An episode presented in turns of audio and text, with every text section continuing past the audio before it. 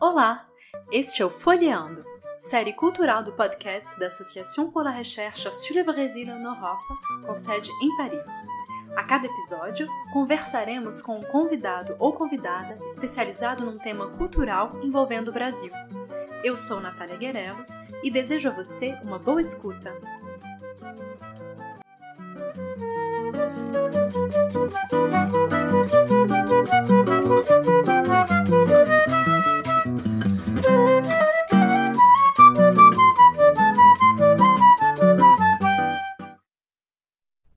Bom dia, queridos ouvintes. Eu sou Natália Guerelos. Nós estamos hoje com um capítulo, mais um capítulo especial do Folheando, o podcast cultural da Arla. Hoje a gente vai conversar com Cecília Pires, historiadora, mas também é musicista, é, que mora aqui na França, estuda na École des Hautes Études en Sciences Sociales. Ela vai falar um pouco para gente sobre esse percurso entre a música e a história. Bom dia, Cecília. Bom dia, Natália. É um prazer ter você aqui com a gente, tá?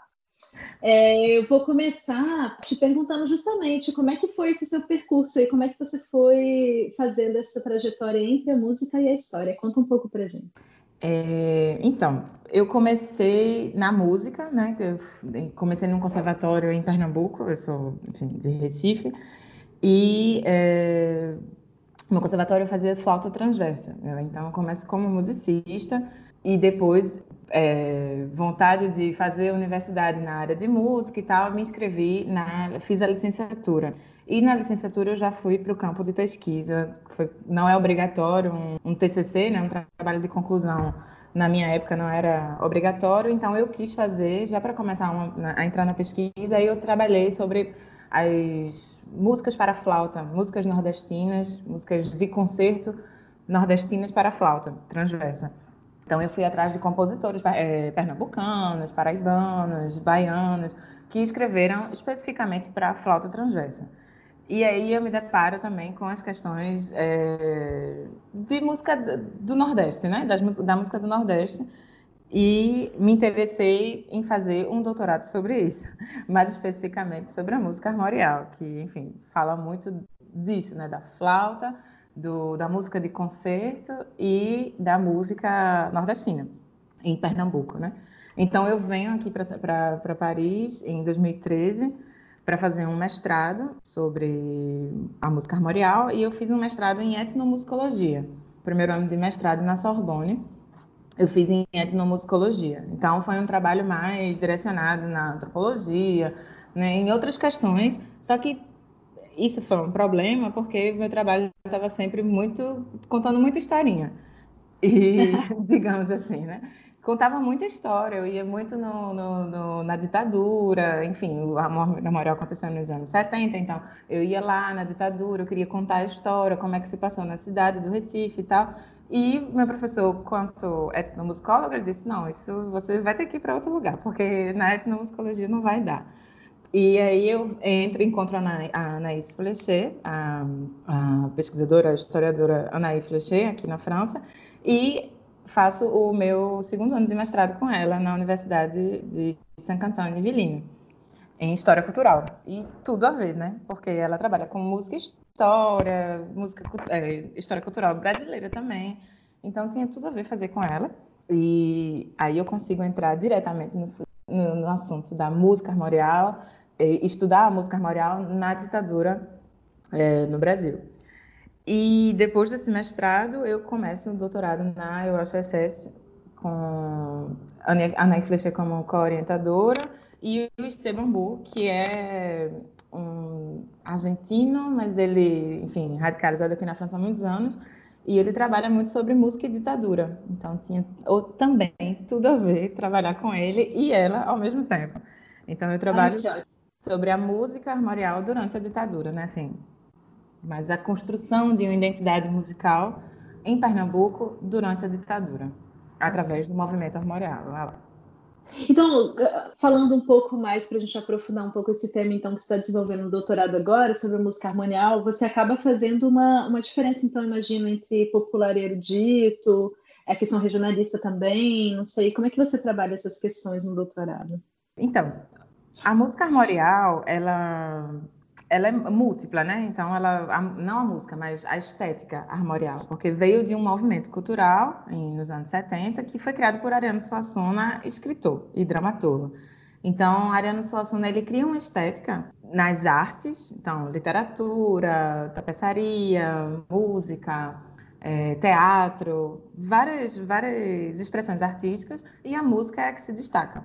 Então, o que seria essa estética armorial dentro da dentro, da, dentro do movimento, né? Então, ela se destaca sendo música, né? Ela se destaca nesse contexto, né? Do, na ditadura militar, ela se coloca um pouco como uma música distante, né? Como se a arte se distanciasse da política. Então, seria um pouco a estética nesse contexto de ditadura, a música é, e a estética armorial, o movimento armorial, ele estava muito ligado ao Estado de Pernambuco, muito ligado a, a, ao apoio do Estado, né? Porque o, o, o, prefeito de Recife, na época, ele era muito ligado às, aço, a, às ações culturais, à valorização da cultura nordestina, das artes, etc. Então, ele, Ariano Suassuna, ele gostava muito desse prefeito, é, Antônio Farias, que era biônico, mas, enfim, ele era um grande apoiador do, dos movimentos culturais na cidade do Recife. E na, nos anos 70, a gente lembra que tem também, é, no final dos anos 60 para os anos 70, no Brasil a gente tem a explosão do tropicalismo e da contracultura. E o armorial, ele se posiciona completamente o oposto disso. Então, ele se coloca realmente distante do que se estava no debate de música e política, e música e cultura, na, na época. Mas, ao mesmo tempo, ele tinha uma bandeira, né? Ele tinha a bandeira da música regionalista, a música regional, então, da cultura, de olhar para a própria cultura e esquecer todas as influências externas e tal, e que lembra muito, inclusive, Mário de Andrade, né? Eles são muito é, baseados na, no ensaio sobre música brasileira de Mário de Andrade, nos escritos e nos estudos de Mário de Andrade. Então, tem tudo a ver isso. Então, ao mesmo tempo que é regional, ele pode ser até nacionalista também. Então, é um outro tipo de nacionalismo, né? Ou um nacionalismo regionalista. E, Cecília, uma curiosidade, assim, nesse sentido, para trabalhar com esse tema, você usa o que como fonte?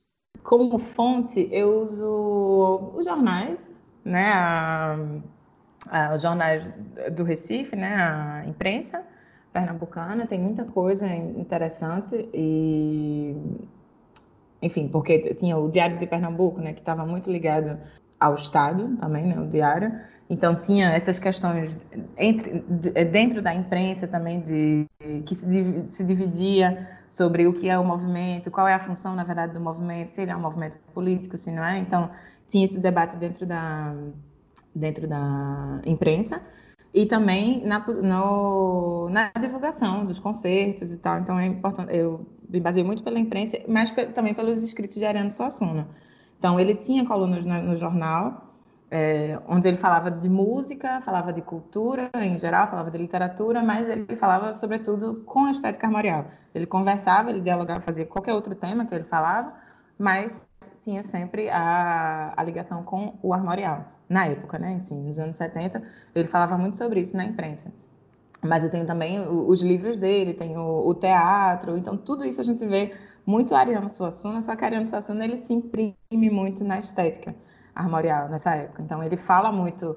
É... Às vezes eu me sinto que eu estou me, me, prendendo muito no, no que Ariano Suassuna fala, só que, na verdade, Ariano Suassuna, ele fala, através da, da, escrita dele, ele coloca muita informação, assim, política também, e do que acontecia na época, e você fica meio... Ele está falando isso de que forma? Ele está só pincelando, só dando um pano de fundo? Ele realmente não se importa com isso, como ele se colocava, assim, no, meio de fora disso? Ou ele realmente quer trazer isso como uma questão para, enfim, para ser discutida, né? Então eu falo é isso e os discos, né? Os discos e os encartes dos discos armoriais que são muito ricos.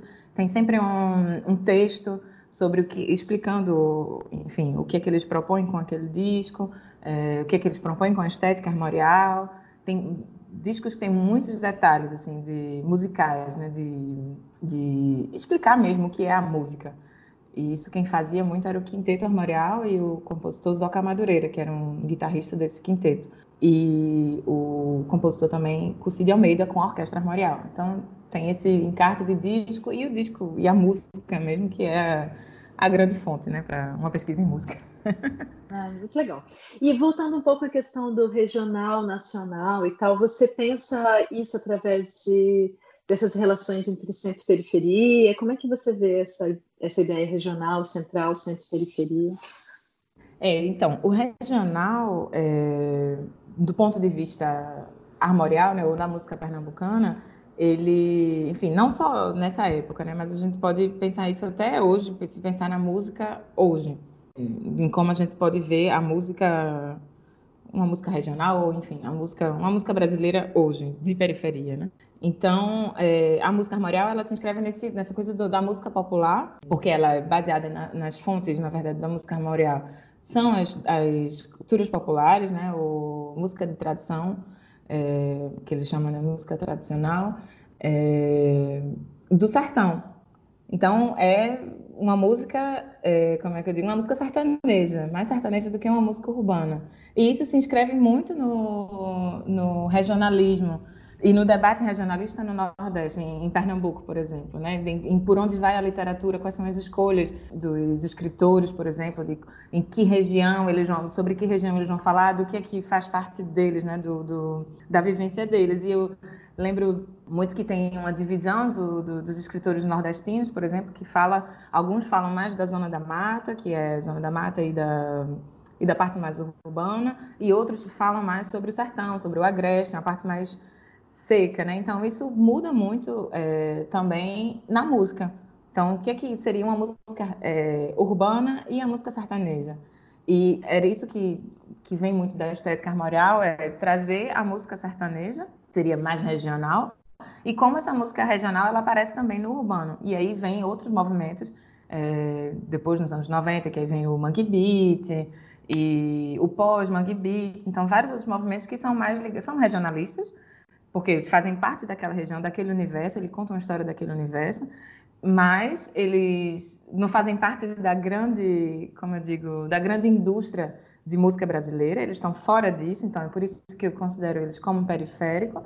É, ao mesmo tempo, eles são regionalistas, porque eles estão falando, estão, eles fazem parte dessa região, da região Nordeste, e falam é, de aspectos sociológicos, culturais e da riqueza que existe naquela região e naquela faixa, digamos, naquela subdivisão é, regional também, né? Que tem a, Agreste, Sertão, Nordeste, Zona da Mata, que seria a zona urbana, a parte mais urbana.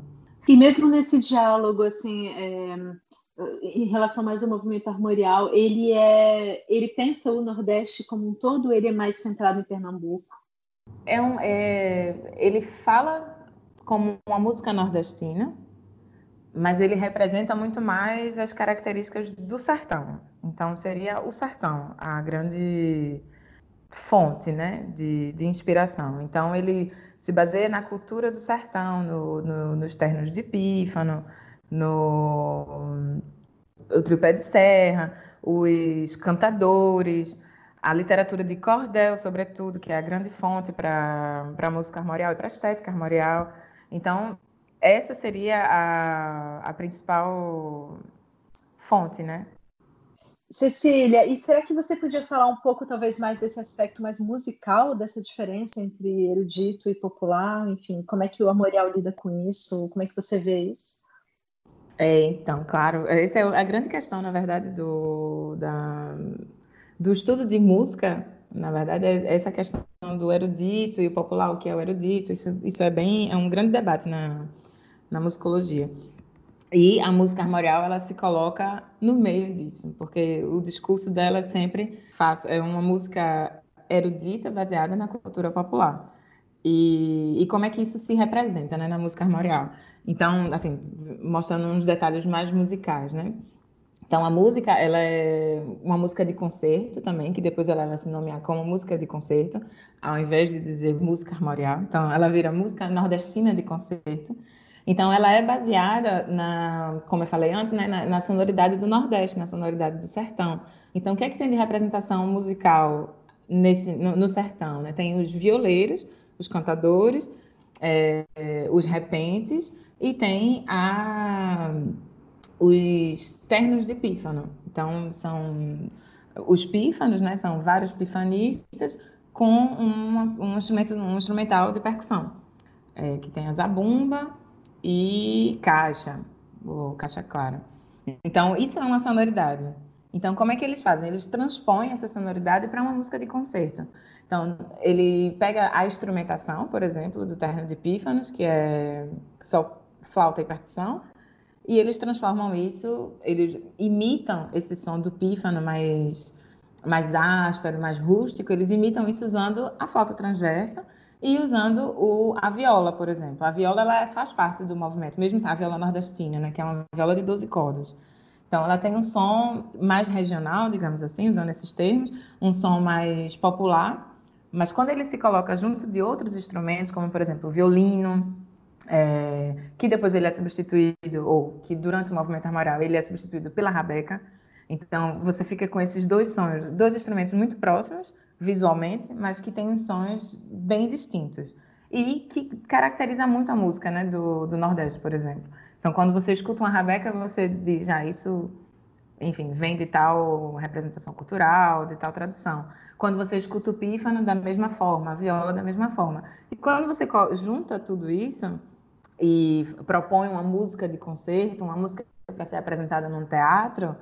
Então, que na época foi bem polêmico, né? Como é que você vai colocar um, um pífano, como você vai colocar um violeiro na, na, num palco um, do Teatro Santa Isabel, do Grande Teatro de Recife, né? Então, essa sonoridade se mistura e é o que faz realmente a, a estética armorial. É isso que é a estética armorial. É essa mistura dos sons, né? Do, do, de você pegar o som rústico de uma, de uma tradição popular e transpor isso para uma música escrita. Então, é isso que traz e que transforma ela para os compositores armoriais, é se transformar em música escrita, você tocar com uma partitura e com toda essa formalidade de um concerto. Então, isso você se transforma, você faz ela armorial, né? Que é isso, né? De que Suassuna fala do que é o conceito do armorial, né? De você é, que para ele, na verdade, o que é o mais erudito, o mais erudito não, o mais rico, né, o mais nobre, é que é o mais popular, que é por aí que você identifica, é, por exemplo, as bandeiras, os estandartes, você identifica as famílias através disso. E tudo isso faz parte de uma é, armo, armoaria, né? É, é então, é, toda essa simbologia né, que Ariano Suassuna coloca como do que é mais nobre, né, os estandartes, essas coisas, tudo isso compõe o que é o, o, o, armorial, na verdade, que é esse conjunto de emblemas e, enfim, de heráldicas que transforma ou que, que compõem o armorial no, no, no, sentido, no nome, né? Usando o nome armorial. Então, é essa, essa coisa toda, né? Então, ser música de concerto, a instrumentação e a transformação para uma sonoridade é o que transforma, o que é o erudito, o que faz a diferença do erudito para o popular. Então é isso que junta as duas, as duas estéticas, digamos assim, no movimento armorial, na música armorial. E Cecília, você vê uma influência ainda disso na música atual, contemporânea, é, pernambucana, nordestina? Claro, é, é interessante isso porque quando o movimento completou 40 anos, digamos assim, que na verdade ele, Suassuna, ele declara que o movimento acabou nos anos 80, então só teve 10 anos de duração, o movimento mesmo. Então a estética ela continua e é isso que é, o que é interessante, né? Ele, o movimento armorial, a música armorial, ela se transforma. Na verdade, é, a nomenclatura, ela deixa de ser música armorial para se tornar música nordestina de concerto. E isso, na verdade, é, tem a ver com o preconceito também que os compositores pernambucanos têm com relação ao armorial. Ao armorial a essa música armorial, que para vários compositores é, é, meio é muito fechado, é, esteticamente falando, né? A sonoridade é, é, a mesma, Então, tem a questão do ritmo, tem a questão do, das escalas modais. Então, isso incomoda outros compositores, é, uns compositores que vêm pós-movimento, e eles mudam, na verdade, o nome. Eles deixam de chamar de música armorial para chamar música nordestina de concerto. Mas quando a gente escuta, por exemplo, hoje em dia, tem vários compositores, tem um compositor super jovem, é, da geração da gente, que ele compõe música armorial, mas ele não chama também música armorial. Mas ele não nega que tem todas as influências. Inclusive é o compositor que fez a trilha sonora de Bacurau, é, o Matheus Alves. Então, ele escreve muito em cima da... Porque ele teve muita influência dos compositores armoriais, do Clóvis Pereira, do de Almeida. Então, ele não, ele não esquece isso, né? Isso tá, faz parte da cultura nordestina, na verdade. Então, faz parte da música nordestina, essa, a escala, a sonoridade, as repetições, que, tudo você encontra na, na música armorial, no quinteto armorial. E isso você encontra também na música hoje em dia, na música de concerto pernambucana de hoje. Mas não é chamada de música armorial, enfim, porque carrega muito conceito. E hoje em dia as pessoas não querem mais, os compositores não querem carregar esse conceito, não querem carregar Ariano Suassuna de volta na, na música nordestina dos anos 2020. É super interessante, porque isso quer dizer muito de política também, né? No final das contas, não só Justa. de estética. Cecília, para a gente terminar a nossa conversa, eu queria te fazer uma pergunta mais pessoal, antes de te pedir para indicar um livro. Mas eu queria saber como é que é você, musicista. Me diga, você toca flauta transversa, eu já, já tive a oportunidade de ouvir, é excelente. Como é que você lida com esse seu lado aí, realmente de, de tocar, né, da prática da música? É, então, Natália, isso é uma questão. é uma questão porque em Recife eu tocava bastante em grupos de música instrumental, é, toquei em orquestra, jo, é, orquestra jovem, orquestra de conservatório no, na cidade é, de Recife. E, mas eu, e, e, com música popular, sempre trabalhei com música popular enquanto, enquanto musicista.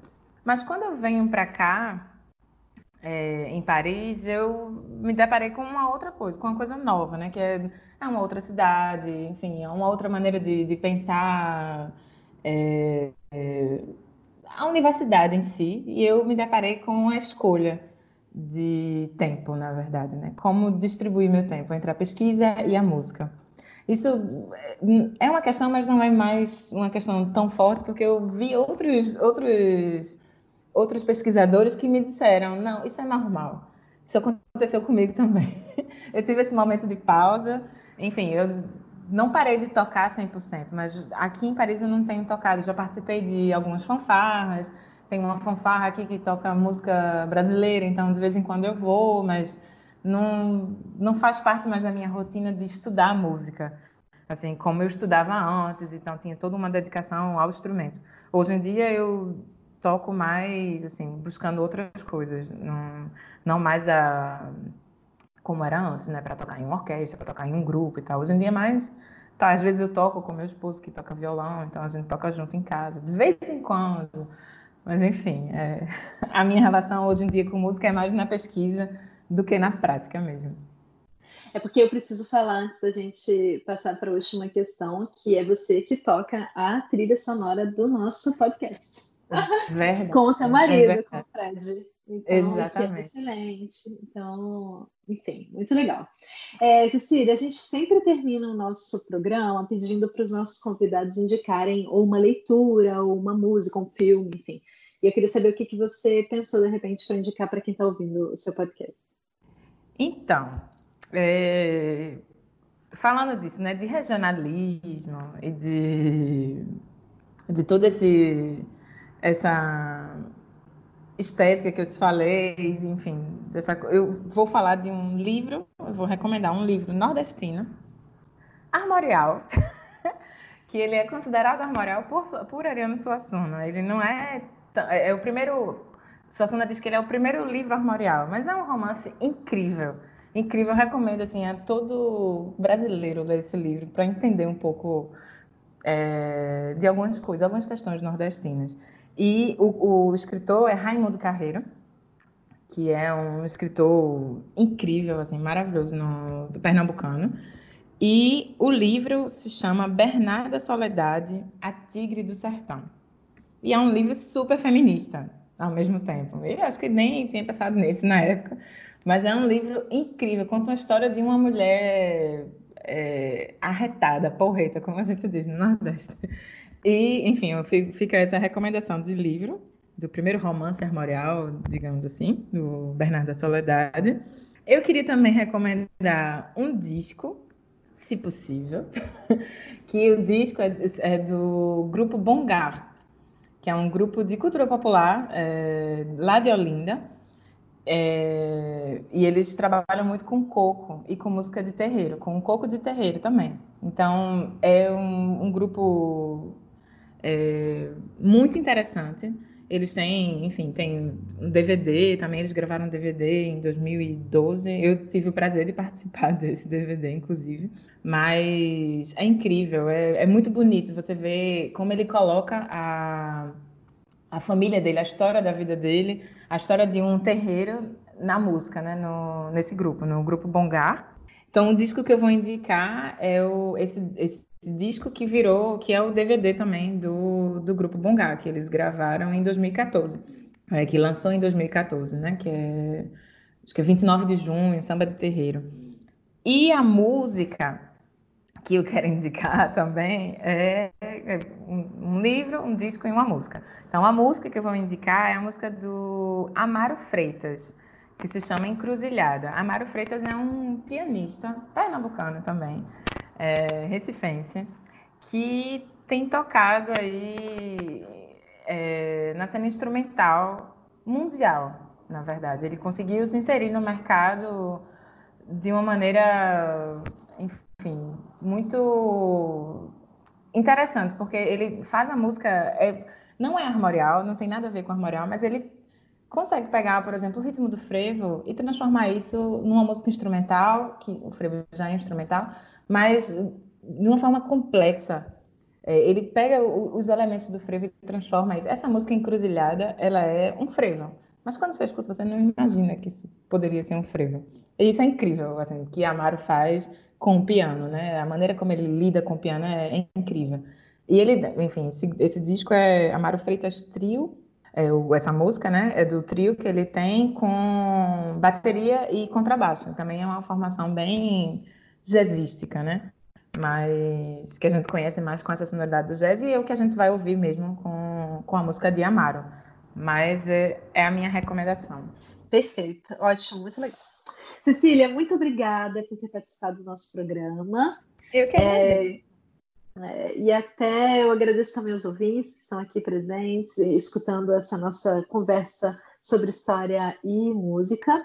E desejo vocês um bom dia e até a próxima aqui no Folheando. Sou Natália Guerelos e desejo um ótimo dia para você. Tchau,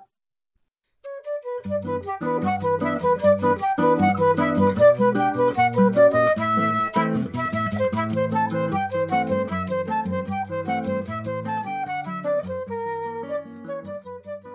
Você acabou de ouvir Folheando, o podcast cultural da Árvore, gravado ao som de Tesouro do Gato, composição de Nelson Brederode, com Cecília Pires na flauta e Fred Lira no violão. Este podcast foi organizado por Aline Delorto, Natália Capellini e eu, Natália Guerelos, que agradeço a sua presença aqui. Até o nosso próximo encontro. Au revoir!